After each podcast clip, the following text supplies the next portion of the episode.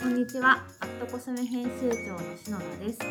アットコスメがお送りするビューティートーク。今回のゲストは、えーメンズメイクアップアーティストの、えー高橋弘樹さんにお越しいただきました。高橋さん本日はよろしくお願いいたします。こんにちは。どうぞよろしくお願いいたしお願いします。ます。はい。はい、で今日なぜ高橋さんをゲストにあのお呼びしたかというとまあもう昨今ねメンズメイクっていうのがアットコスメの例えば原宿のお店とかはいでは本当に男性のお客様が増えており、はい。で各メーカーさんブランドさんもメンズ向けのアイテムをたくさん発売されたりしており、はい。今の実際のリアルなメンズメイクってどうなってるのっていうのをはい伺いたくって、はい。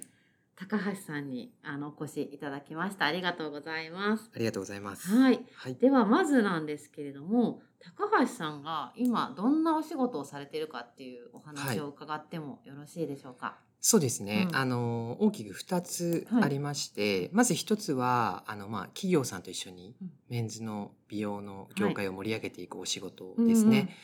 例えばえっとまあイベントを店舗とかで行ったりとか、あとはコスメブランドの監修を。させていただいたりとかですね。うんはいしてます。はい。であとは、うんえっとまあメイクの講師も今専門学校の方で、はいメンズメイクの、はい、講師もさせていただいてええるっていうのが、まあ、企業さんとお取り組みしているような内容ですね。うんうんうんうん。あとはまああの講師、はい普通のセミナーですねえ男性の身だしなみのうん企業さんの身だしなみのセミナーだったり、サロンさんのメンズメイクのやり方の講師をしてます。ありがとうございます。ではそうですね。メンズのメイクの企業さんとどうやっていこうかとか、は男性の方にはい、もっとメンズメイク知ってもらうにはどうしようかっていうおはい。仕事と、あと実際に一般の方に方にうん。なん。かメイクのアドバイスをしたりとか、あとはまあ例えばなんですけどその YouTube とか、ええ。そのメンズメイク研究所っていう、うん。なんかメディアやってるんですけど、はい。そこでやり方をうん一般の方にお伝えしたりとかっていうような感じで、レッスンとかもやったりしてます。ありがとうございます。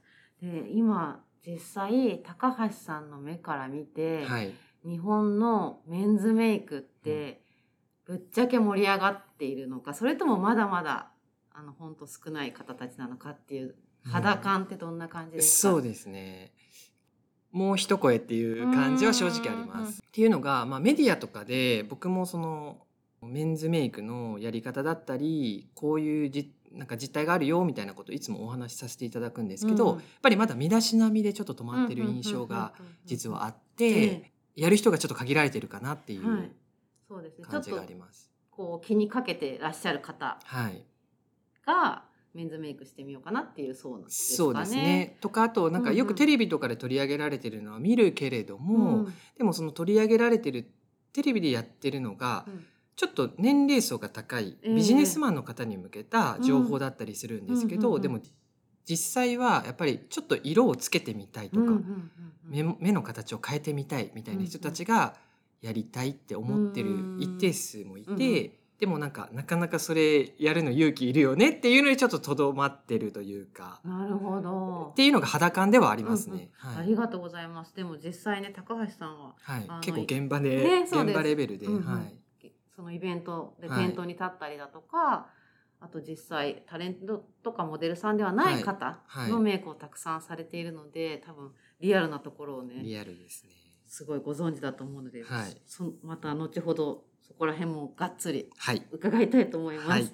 でそもそもなんですけれども高橋さんはまあ、えーとまあ、男性でいらっしゃるんですけど、なぜこうヘアメイクのお仕事に就こうって思ったとかきっかけはあったんでしょうか？そうですね。なんか他のヘアメイクさんと違ってなんかちょっとこう芸能人とかタレントの人のヘアメイクやりたいっていうよりかはどっちかというとなんかまあ男性がファンデーションとか塗れる世の中になればいいなっていうのがきっかけでまあ最初こう自分がアーティストとしてそのメイクの知識を持ってうん。世の中にこうそういう男性がメイクしてもいいんだよっていうのを啓蒙していくうん。か、うん。もしくは企業に勤めてそういうプロダクト、うん。化粧品を作って広めていくか迷ってた時期が正うん。直あったんですけど、ちょっとアーティストの方でその、まあ、世界観ですね。自分が男性でもいろんな化粧品使っていいんだよっていう世界観をちょっと広めたいなと思って今の仕事に就き始めたっていうのがきっかけです。それはなんでだったんでしょう？なんで男性がメイクしてもいいんだよっ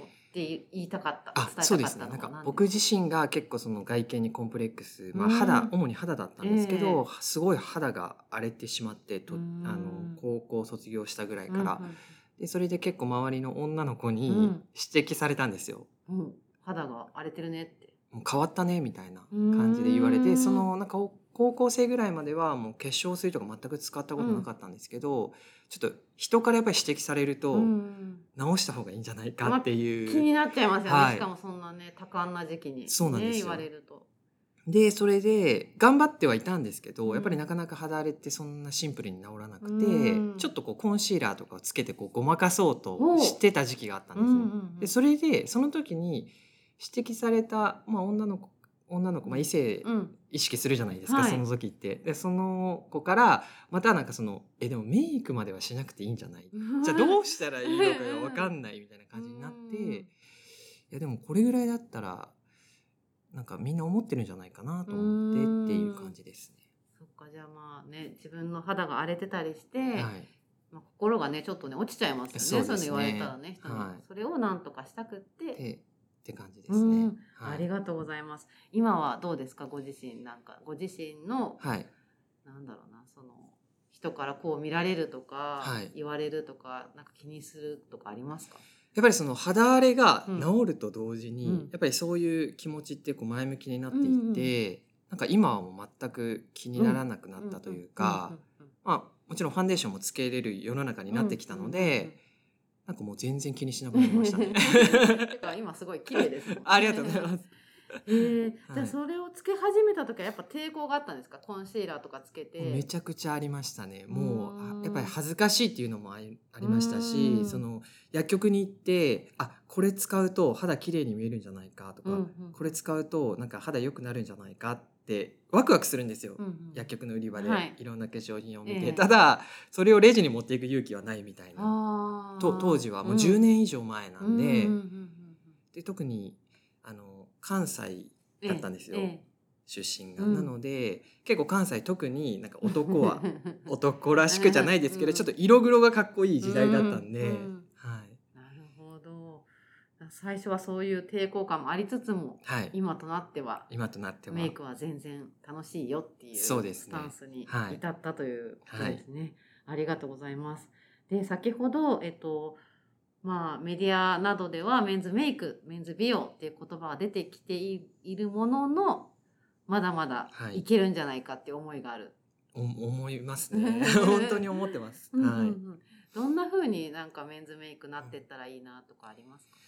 そのまあカラーメイクですね、うん。メンズのカラーメイクっていうところは全然まだ表現としてありじゃないかなと思っていて、うんなんか当時そのやっぱりその男性が、まあ、は肌の色の化粧品ですね、まあ、ベージュの化粧品をこう使うっていう世の中になればいいなって思ったのが今実現してるので、うんうんうんうん次はやっぱりそのカラーを乗せていくっていうんううところですね。とメイクを楽しむなんか洋服とかに合わせてうん。メンズだって結構顔の印象変えてもいいかなってすごく今思ってます。そうですよね。はい。眉毛の色だって髪色にね、あ合わせて変えてもいいしね、はい。とか。うーんなるほど。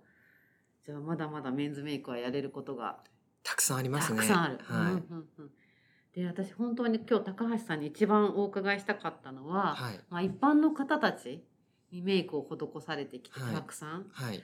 でこの方たち、まあえっと、高橋さんのねインスタグラムをあ見ていただけると、本当にたくさんの男性のメイクのビフォーアフターが見れるので、はい。後ほど皆さんも見ていただきたいんですが、はい。こういういわゆるタレントさんでもなくモデルさんでもない普通の方だはい方がメイクしに来ていて、うん皆さんどういうモチベーションとかどういう理由で高橋さんのところに来てメイクしてほしいっていう方が多いんでしょうか？そうですね。もう本当に第一は自信を持ちたいっていうもう自信っていうのがキーワードになってて、本当にそのどんなメイクをやりたいかっていう明確な目的がまあもちろんある人もいるんですけど、うん。そういう方って実は少なくてなんか今の自分を変えたいとか、なんかこれがきっかけでなんかいいことに例えばまあビジネスマンもいたんですけど、なんか営業成績とか、まあ、いいことにつながればいいかなっていう感じのモチベーションの方がもうほとんどっていうかもうその方々しかむしろいないかもしれないです。はいなるほど。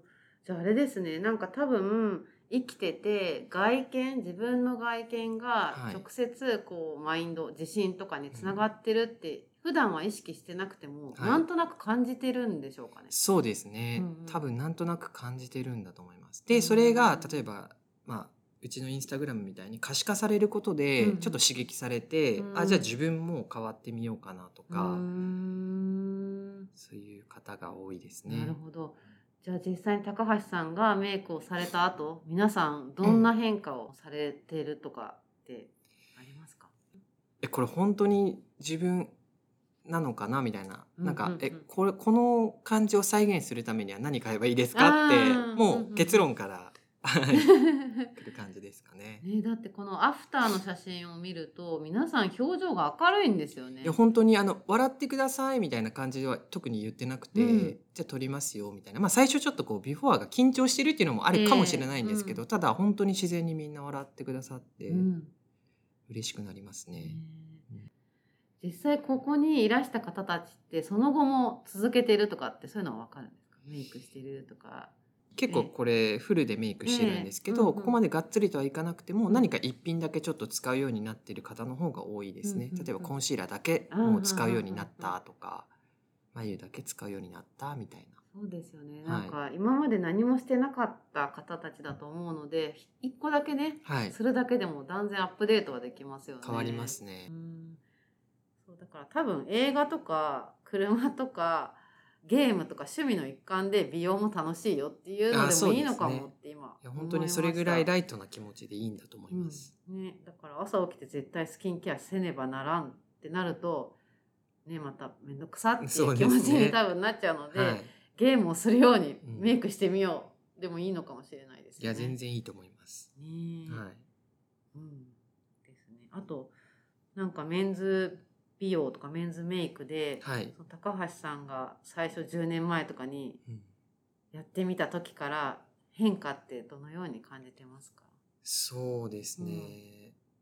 本当にうんなんか女性がやっぱりその男性の男性がこうかっこよくなりたいとか、うんなんか今よりも良くなりたいっていう気持ちを応援してるっていうのが、うんうんうんうんなんかむかまあ、昔も全然そう応援はしてたと思うんですけどそれがうんなんか表面に出てきたというか、うん。そのまあネットでコメントとかこう気軽に打てるようになって、それがこう見える化うん。してきたのが大きな違いかなと思ってます。うん。はい、そうですね。なんかアットコスメ東京原宿のお店にも男性一人でいらっしゃるお客様もたくさんいらして、はい、でもそれに対して女性がうわーみたいなのは全くなく、はい、ね、普通にはいなんか同じように接客などもしてますし、そうですね。うん、誰も変な目で見ないですし。だからその女性がうん男性美容とかを結構受け入れてくれることで、うんなんか本当に男性美容のなんか市民権が得られてるうんうんうんうんなっていうのは本当にちょっと今すごい感じてるうんうんうんことですそうね。ですね。しかもはあと男性もなんかいわゆる男性向けに発売されたアイテムだけじゃなくって女性が普通につ使ってるアイテムはいはい。も使ってたりしてそれはすごくいいなと思ってあそうですね。うん全然あの男性でも女性でも全然もう化粧品自体って使えると思うので、うん僕はなんかメンズコスメうんはもちろんその男性に合いやすいようには作られてるんですけど、まあ、女性とか、まあ、そのジェンダーニュートラルうんのブランドさんとかうん全然いっぱい使ってほしいなと思います。ね、そうですよね。なので本当メイクアイテムってたくさんあるのでね。はい、はい、ありますね。すごい見てほしいなと思いますはい。まずね見てなんだこれってはい。思って興味を持ってもらうのがいいのかなと感じてます。はい。であと高橋さんはすごくその講師などもされていあて、はい、で例えば韓国のメイクなども教えてらっしゃるって伺ったんですが、はい、まあ女性でも本当に韓国コスメは大大大人気なんですけど、はい。今の韓国のメイク事情美容事情ってこういうの特徴あるよとかもしあれば教えていただけますか？全般的に言えるのがなんか割と肌肌はしっかり作り込むんですけど、うん。アイメイクとかは若干ちょっとこう抜け感があるみたいな感じで、うんちょっと例えばワンカラーで仕上げるとか、まあ、メンメンズのあ韓国のメンズメイクもそうなんですけど、結構ワンカラーで仕上げてなんかこなれ感を出してるうんうんうんうん。みたいな感じが多いかなと思います。はい。え本当に韓国のアイドルとか俳優さんとか見ていると肌作りベースメイクがすごい綺麗ですよね。よね。あれはどうやればできるんでしょう？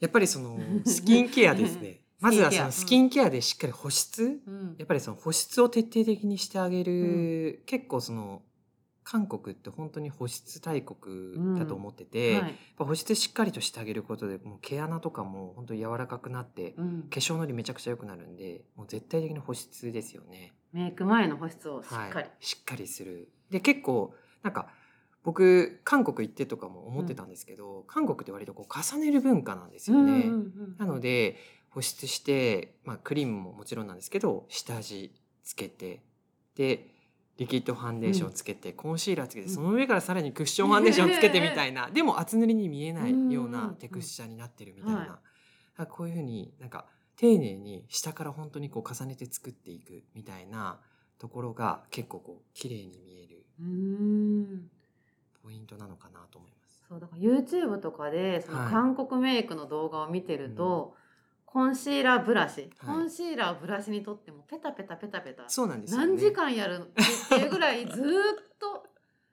そうですね。すごい丁寧に。ブラシもなんかこうペタペタできるような、ね。はい、タイプですね、作り込んでますよね。はい、なるほど。そうなんですよ。なので多分ね男性とかだとファンデーションとか塗るってなるとさっきもお話ししたようにバレちゃわないかみたいな気持ちがあると思うんですけど、韓国の男性メイクとか見てもらえば分かる通り、はい。ほんと自然ですよね。本当に自然なんですよ。うん。でそのやっぱりあの、まあ、男性に人気なクッションファンデーションとかもあるんですけど、ええ。韓国のブランドとかで、やっぱりテクスチャーを見ると本当にこう肌にこう溶け込むような感じうのん。テクスチャーで本当に研究されてるんだなっていう、うんうんうん。ブランドさん自体がもう本当にそういうふうにナチュラルなんだけど、うん。ハイカバーみたいなうんテクスチャーを結構頑張ってるのかなみたいなイメージがあります。なるほど。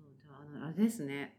韓国の韓国ってもうあれですよね。メンズ向けの美容ブランドってありますもんね。アメーズコスメブランドありますね。ですよねはい。そういう情報もね、機会があったら、いやそうですね高橋さんにすごい教えていただきたい、ぜひ。と思います。ありがとうございます。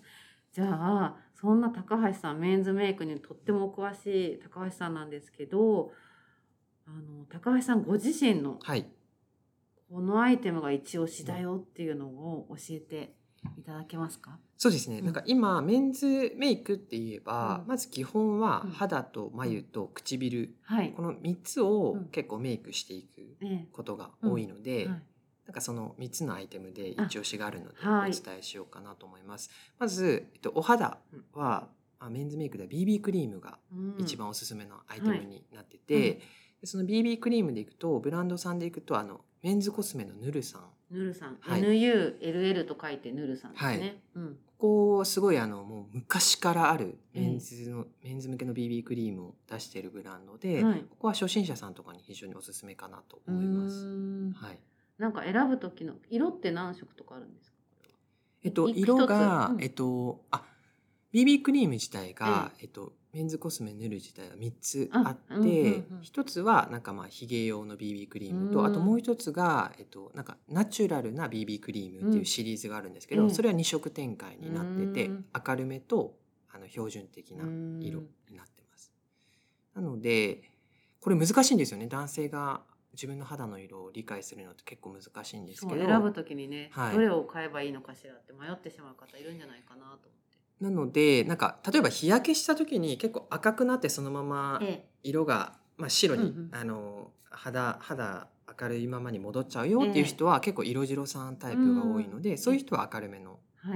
BB クリーム、うんうんで普通に日焼けした時にもうすぐ黒くなっちゃうよみたいな人はちょっと暗めの BB クリームで選んでいただくといいかなと思います。わかりやすいです。あはいりがとうございます。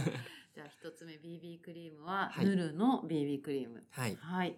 じゃあベースやったら次は眉眉ですね。眉は、えっと、オルビスミスターさんの、はいえっと、ビアードアイブロウペンシルですうんね。はい。オルビスミスター、メンズ向けのこれはブランドですね。そうですね、はいメンズ向けのブランドで、もう本当にもう描きやすいっていうのが一番うーんで結構なんかあの価格もうん割とこう2200円。はい、うんうん。なんかお手頃というかね。はい。あのなんていうんですかね。書きやすいこれぐらい高品質なのにこの値段っていう印象が僕の中にはあって、本当にすごく色もすごいなんか絶妙な男性の眉毛の色とかうん。髪色とかに合いやすいカラーになってるので、うんおすすめですね。ね、ぜひじゃあ男性で眉毛ちょっと描いてみようかなはいっていう方いたら、オルベスミスターのビアードアイブロウペンシルをチェックするのがおすすめとのことですね。はい。じゃあ最後に、えっとリップ。はいおっしゃったんですが、そうですね。リップ男性薬用リップはね、はいつけますようんねとありますけど、うん。色つけるの抵抗ある方いるんじゃないかなと。そうなんですよ。でも、うん。今その色付きリップバームっていうのが、うん。リップクリームっていうのが本当にメンズコスメのブランドさんが結構、まあ、この秋ぐらいからバーっといろんなところがえ出し始めてて、うん。それぐらい結構需要も上がってきてるアイテムになってて、でおすすめとしてはそのウーノさんえはい。のあの色付きリップクリームなんですけど、うん。はい。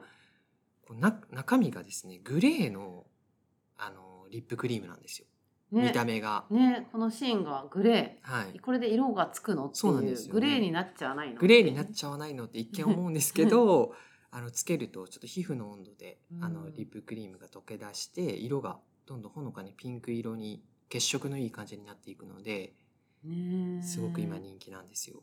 ね、いわゆるだから赤をつけるピンクをつけるじゃなくって、はい。自分の肌のはい、色に。そうです。唇の元の色をよりよく見せるみたいな、はい、色付きリップクリームになってます。ね、ウーノさんのオールインワンリップクリエイターですね。はい本当にこれグレーあの芯を出した時にグレーなので多分男性が外で、なんかちょっとかっこいい感じもありますし、ねうんシャープな印象がはいすごいありますね。すごいシャープです。うんでこれは高橋さんも愛用中。結構使います。うん 現場のバッグとかに入れうんておいてすごいですね保湿もしてくれるし、。血色感を良くしてくれるはいリップ。うーんありがとうございます。はいなのでそうですね男性でちょっとメンズメイクやってみようかなって思った方は今のはい3アイテムから、はい、始めてみていただけるといいかなと思います。で概要欄の方にこの商品のリンクを貼っておくので、もしわからないよっていう方はそちらもチェックしてみてほしいなと思います。で本当にでもあれですね一番印象に残ったのはやっぱりじ自信を持ちたいっていう。方が多くいらっしゃるっていうこと。あれですよね、自信って内面から作る自信と外見から内面に働きかける自信の2つ。はい、なんか2方向あるなって私はい。は思ってて、はい。どっちでもいいですよね、やり方はってそう思っですね。てる。はい。う。んもっとメンズメイクが。ね、だから多分あと自信を持ちたい自信っていうとすごい大げさになっちゃうかもしれないけどおなんか自分いいじゃんっうん、て思えたらはい。